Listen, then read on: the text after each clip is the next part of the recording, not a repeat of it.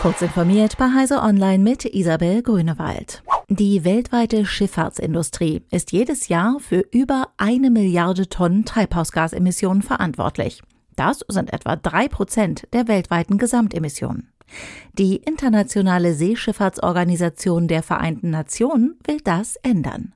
Sie hat sich auf das Ziel geeinigt, die Treibhausgasemissionen der weltweiten Schifffahrt bis zum Jahr 2050 auf Null zu reduzieren.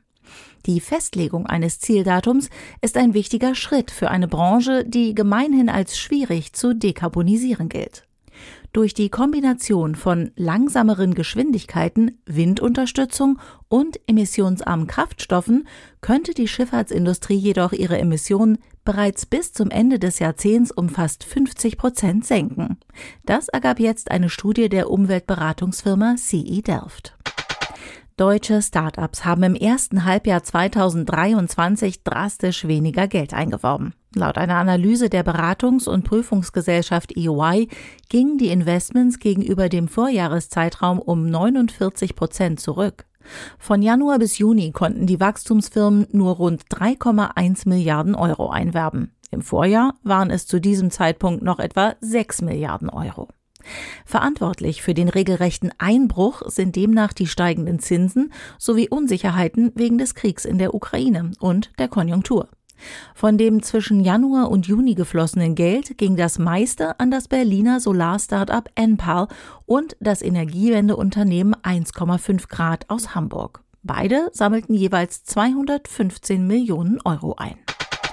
Ein Teil der Nutzerdatenbank von Googles Virus Total ist im Internet gelandet.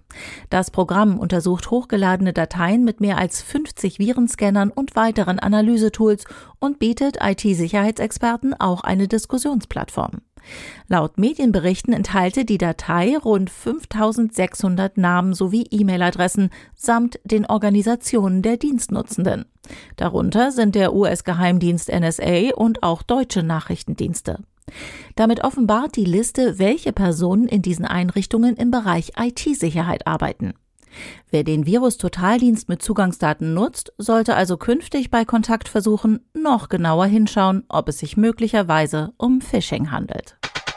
Das Weltraumteleskop James Webb hat womöglich drei Exemplare von bislang nur theoretisch beschriebenen dunklen Sternen entdeckt, die ihre Energie aus dunkler Materie beziehen.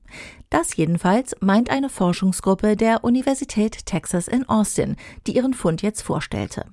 Sollte sich dieser bestätigen, könnte das zugleich eines der größten Rätsel lösen, das sich aus den Beobachtungen des neuen Weltraumteleskops ergeben hat.